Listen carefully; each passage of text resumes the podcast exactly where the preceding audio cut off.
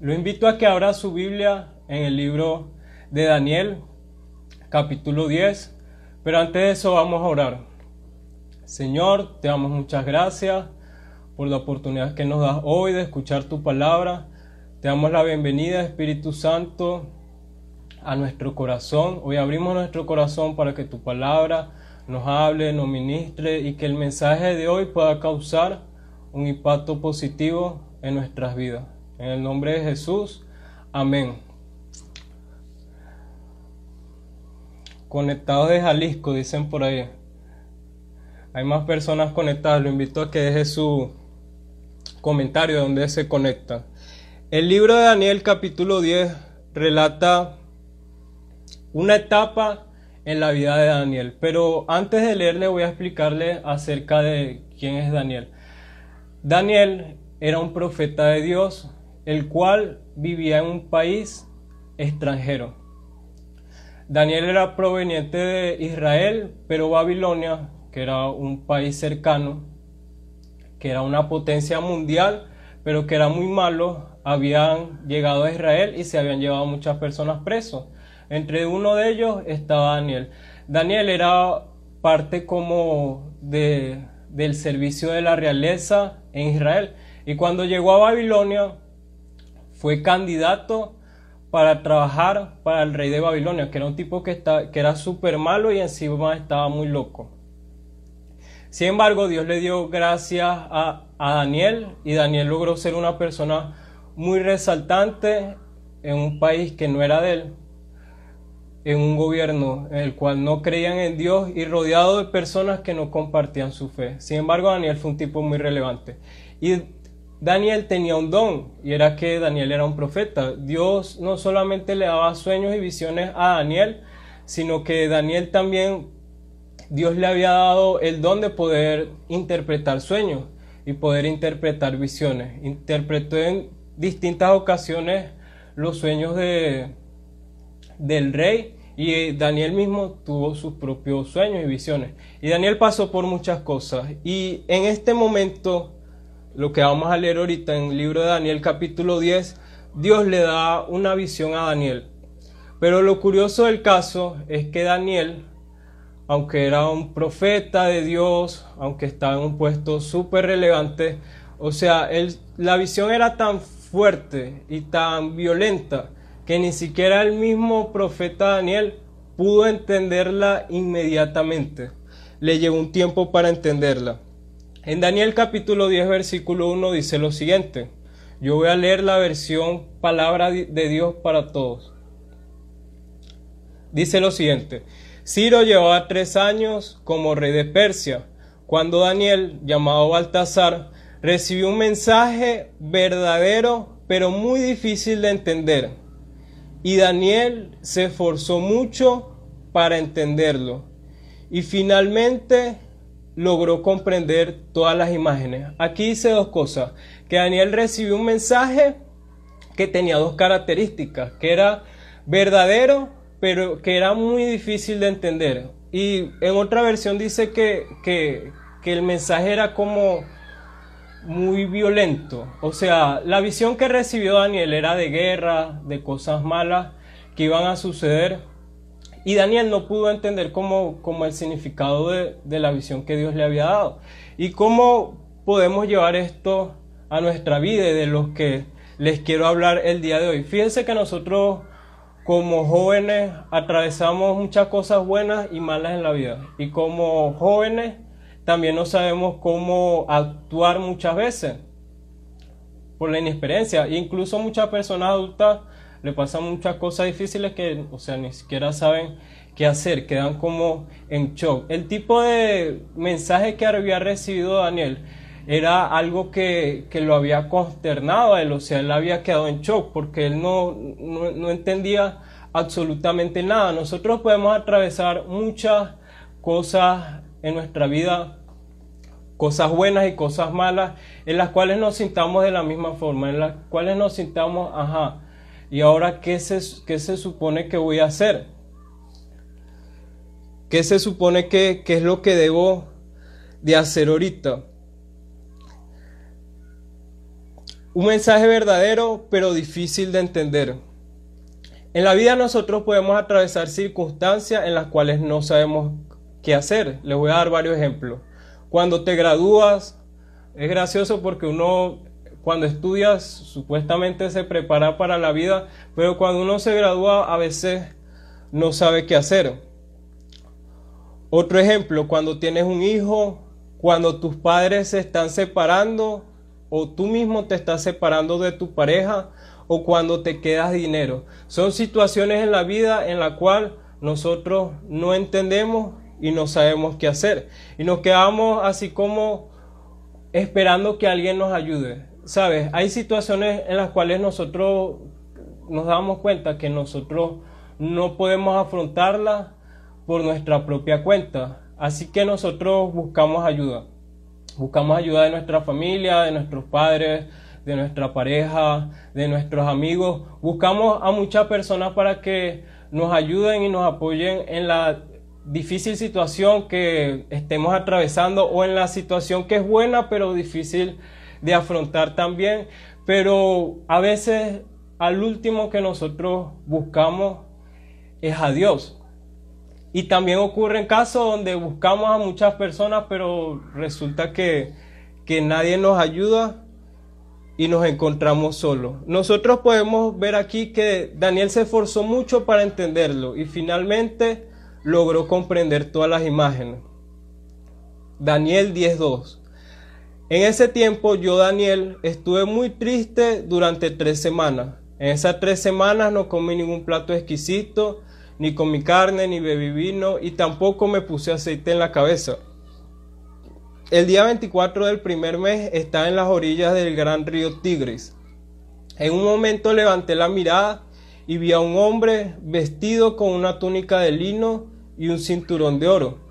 Su cuerpo parecía una piedra preciosa y su rostro resplandecía como un relámpago. Sus ojos brillaban como llamaradas, sus brazos y piernas parecían bronce pulido, y cuando hablaba su voz se oía como toda una multitud hablando. Junto a mí había gente, pero solo yo, Daniel, pude ver al hombre. Escuche, sin embargo, los que estaban a mi lado se asustaron tanto que salieron corriendo a esconderse, o sea, quedó solo Daniel. Versículo 8. Entonces yo me quedé solo mirando esa gran visión. El terror me dejó sin fuerzas y, y perdí completamente mi vigor habitual. O sea, Daniel quedó en shock, no, no supo qué hacer. Versículo 9. El hombre empezó a hablar y me desmayé de cara al suelo. A veces nosotros atravesamos por cosas o recibimos noticias y nos sentimos así como Daniel, como que entramos en shock y no sabemos qué hacer y nos dan ganas como de morirnos o de desaparecer. Pero aquí dice versículo 10, enseguida sentí una mano que me tocó y me sacudió poniéndome sobre mis manos y rodillas. El hombre habló y me dijo, estimado Daniel, presta atención a lo que te voy a decir. Levántate porque he sido enviado hasta ti. Fíjese que todo esto sucedió después de que Daniel recibió el mensaje, ¿verdad? No sabía qué hacer, se sintió muy triste, pero se esforzó mucho para comprenderlo. ¿Y qué fue lo que hizo Daniel? Daniel oró y Daniel ayunó también. Daniel fue a buscar primeramente a Dios para poder encontrar la solución a la visión que tenía. Pero la respuesta de ese ayuno y de esa oración fue que Dios envió a alguien. Dios envió un ángel para que le dijera lo siguiente. Dice que él lo levantó y le dijo, presta atención lo que te voy a decir porque he sido enviado ante ti. Cuando dijo eso, yo me levanté temblando. Daniel 10, capítulo 12. Él dijo, Daniel, y esto es para nosotros, dijo, Daniel, no tengas miedo porque Dios escuchó tu oración desde el primer día en que decidiste entender las cosas difíciles y humillarte con ayuno y por eso yo estoy aquí. En otra versión dice, desde el día que tú te dispusiste a ayunar, Dios escuchó tu oración. Fíjese, hoy vamos a hablar acerca de varias cosas. Daniel era como preso en el extranjero, algo así, como cuando ustedes ven en la película, en, bueno, en televisión, los programas donde va la gente a llevar cosas a otro país y lo descubren y lo meten preso y queda ya sin nadie. O sea, Daniel no tenía nadie. Daniel seguramente no tenía su familia, seguramente Daniel no tenía sus hermanos, o sea, Daniel estaba sin ningún familiar, estaba solo en un país en el cual él desconocía. Y Daniel recibía muchas visiones que eran muy macabras. Y suele suceder que en los momentos más importantes nos encontramos solos. Y hay quienes tienen muchos amigos y familia, pero aún así se sienten solos porque no encuentran el apoyo que esperan. ¿Sabes por qué? Porque el hecho de uno sentirse solo emocionalmente, o sea, les podría decir que hay dos tipos de soledad. La soledad física y la soledad emocional.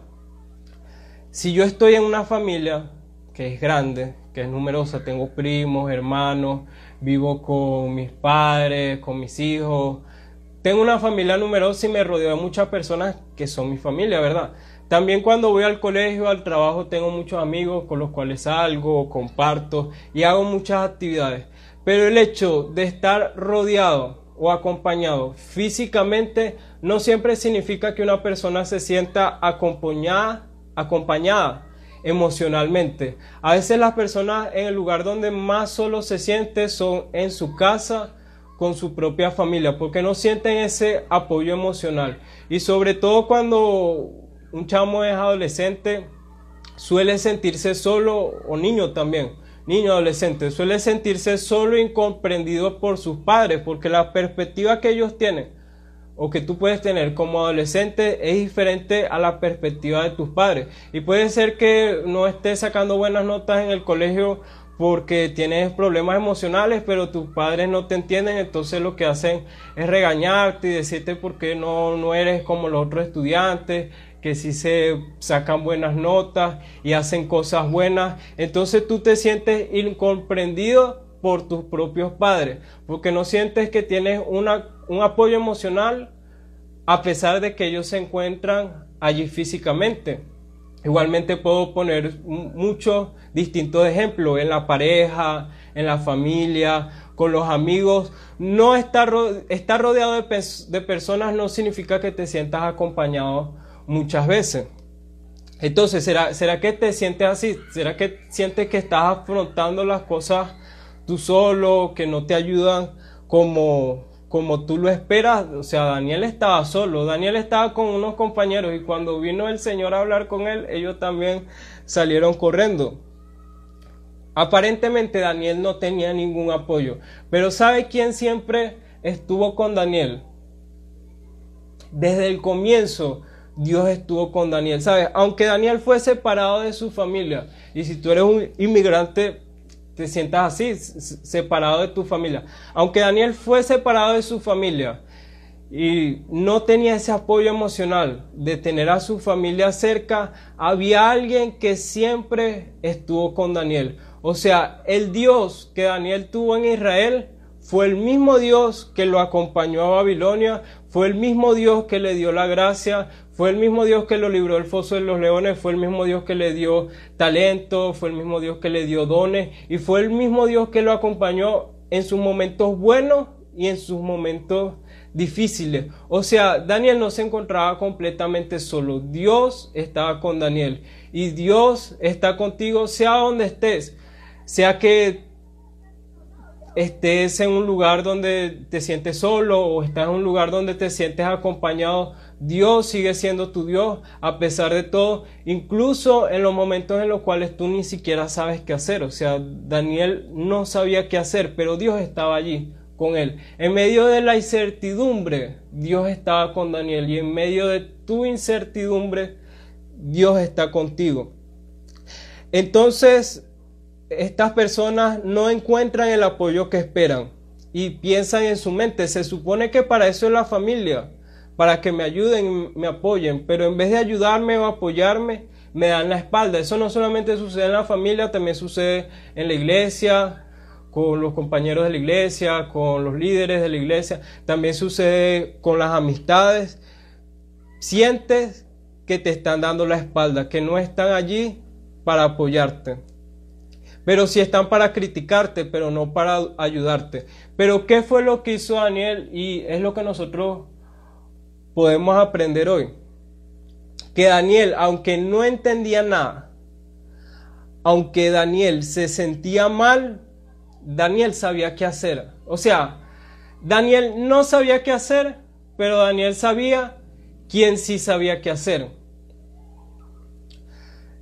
Daniel no tenía la fuerza para afrontar la situación, pero Daniel sabía que había alguien que sí tenía la fuerza para sacarlo adelante. Y ese alguien era Dios. Daniel dice que se esforzó mucho para poder entender la visión. Y yo creo que tiene que ver la parte espiritual y la natural van de la mano. O sea, nosotros podríamos creernos súper espirituales y querer resolver todo solamente espiritualmente, solamente orando y leyendo la Biblia, pero yo creo que las dos cosas van de la mano.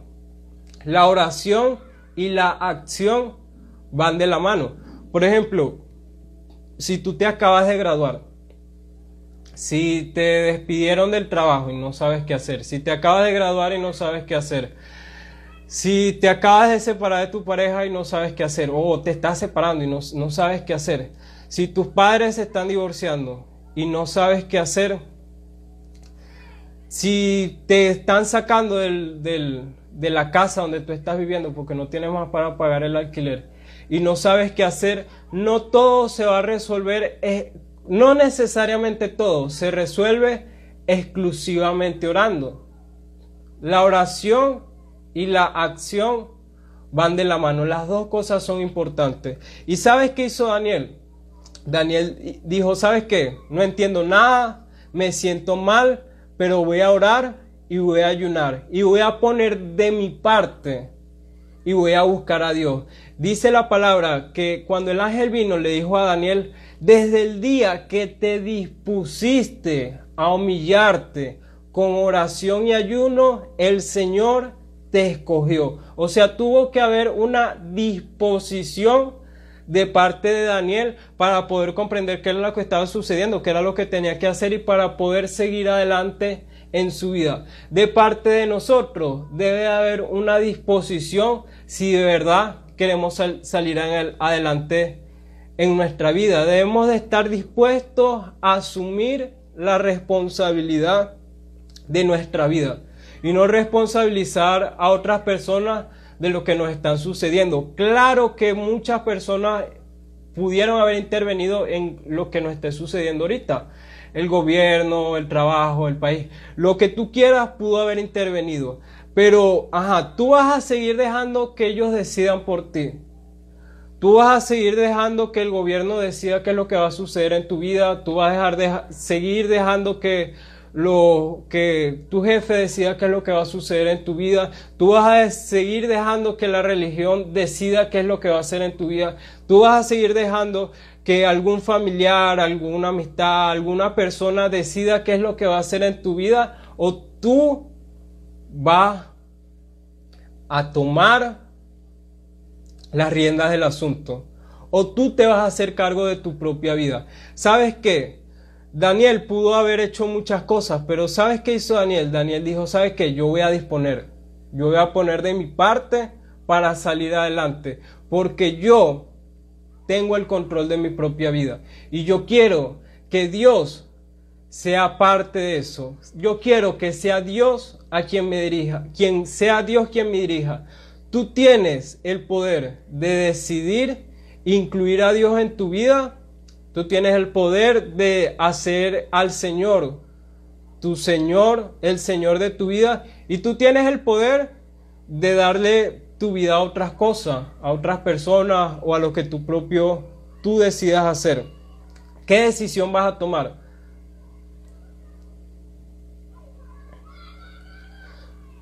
tú eres responsable de tu vida. Y Daniel dijo, voy a hacer algo al respecto. Y sabes que, algo que les quiero decir, que a lo que tenía acceso Daniel en ese momento, lo tenemos, nosotros tenemos el mismo acceso. Todos los que usted, las personas que me están escuchando, tienen acceso a la oración y a la palabra. Todos ustedes tienen acceso a la palabra de Dios. Si me están escuchando, están viendo este live desde su teléfono, usted tiene acceso a la palabra de Dios. O hay una Biblia en su casa, o se puede, la puede descargar en el teléfono. Todos tienen acceso a la palabra de Dios. Y todos tenemos acceso a la oración. Nosotros tenemos acceso a las mismas herramientas espirituales que tenía Daniel, el gran profeta de Dios. Así que no hay excusa para salir adelante. No hay excusa para buscar a Dios. Tú eres responsable de tu vida y debes de hacer algo al respecto. Hay que orar y hay que actuar. Y Dios envió un ángel a Daniel para que Daniel entendiera que él no estaba solo. ¿Y sabes qué le dijo el ángel? No tengas miedo porque yo te voy a explicar todas las cosas que han de suceder.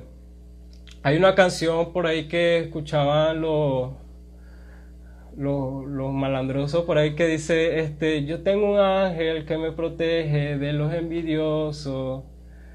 Yo tengo un ángel que me protege y no me importa si soy un vicioso. Él siempre está detrás de mí con un ejército guerrero. Yo tengo un ángel que me protege los que no son sinceros. Hay una canción que dice así y en realidad tiene la razón. Tiene la razón. ¿Sabes? Dios existe y los ángeles también existen. Y dice la palabra de Dios que hay ángeles al cuidado de nuestra casa, hay ángeles al cuidado de nuestra ciudad, hay ángeles en el colegio donde nosotros estudiamos, hay ángeles donde nosotros trabajamos, hay ángeles incluso donde tú crees que no hay ángeles, también hay ángeles. Daniel estaba en Babilonia, que Babilonia era como la cuna del pecado, o sea, era como la, lo más satánico que existe, y Dios le envió un ángel ahí. Dios le envió un ángel ahí. No importa dónde tú te encuentres, no importa en el país donde tú estés, no importa la situación en la que estés atravesando. ¿Sabes qué fue el ángel? El ángel fue ahí donde estaba Daniel. En medio de, su tristeza, en medio de su llanto, en medio de sus problemas, el ángel estuvo ahí. Nosotros a veces creemos que Dios no está porque nos están sucediendo cosas fatales. Pero claro que Dios está ahí. Dios está en el momento bueno y Dios está en el momento malo. Y Dios también llora contigo. Daniel dispuso su corazón. ¿Será que tú te vas a disponer? ¿Será que tú vas a tomar el control de tu vida? ¿Sabes? Hay personas a quienes les toca, juro, obligatoriamente hacerse caso, cargo de su vida. Y hay personas quienes tienen que decidirlo. O sea, hay muchos casos diferentes. Hay niños que, o sea, literal los padres los abandonan y ya tienen que hacerse cargo de su vida.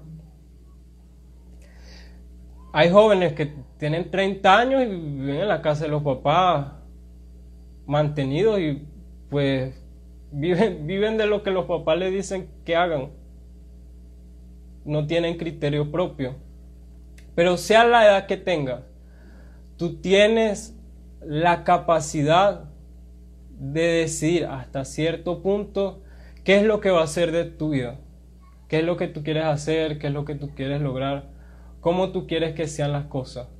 Pero para que las cosas se den como tú quieres que sean, para que las cosas mejoren, para saber qué hacer, tú tienes que poner de tu parte.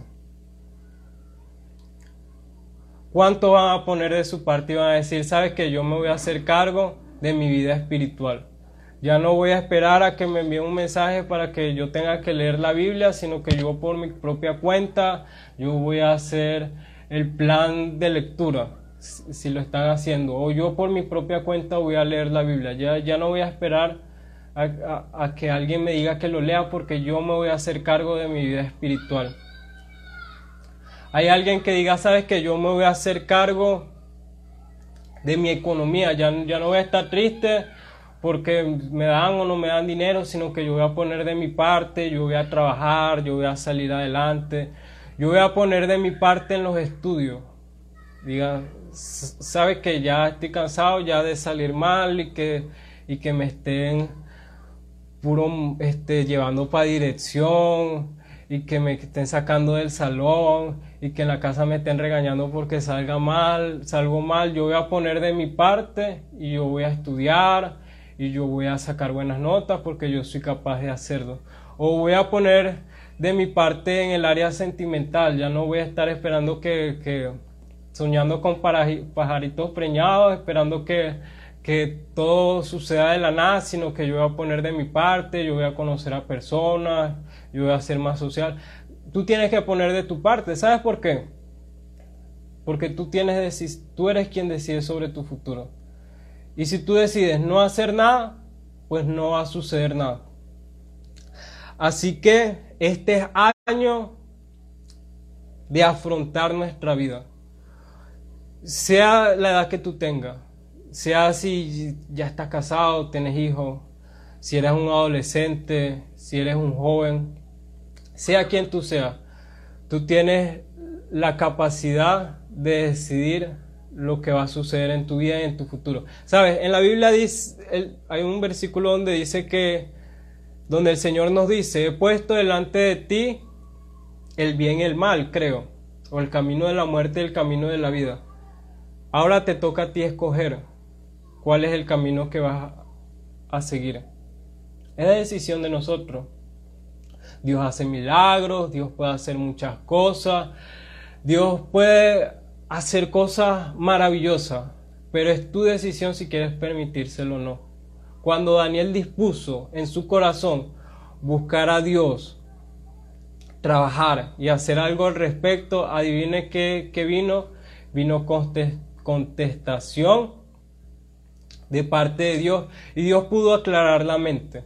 Ahorita nosotros estamos en comienzo de año y hay muchas personas que tienen sus metas súper claras de lo que van a hacer con su 2023, están súper enfocados, recibieron el año súper felices, pero también hay personas que, o sea, el 2023 llegó y, o sea, así como que, ajá, llegó el 2023 y, y, y ahora qué, y ahora qué se supone que tengo que hacer en el 2023 si mi vida va cada vez mal, cada, cada vez va peor o mi vida no cambia en nada, ¿qué se supone que voy a hacer? Pues ya tiene la palabra, 2023 es el año de hacerse cargo de su propia vida.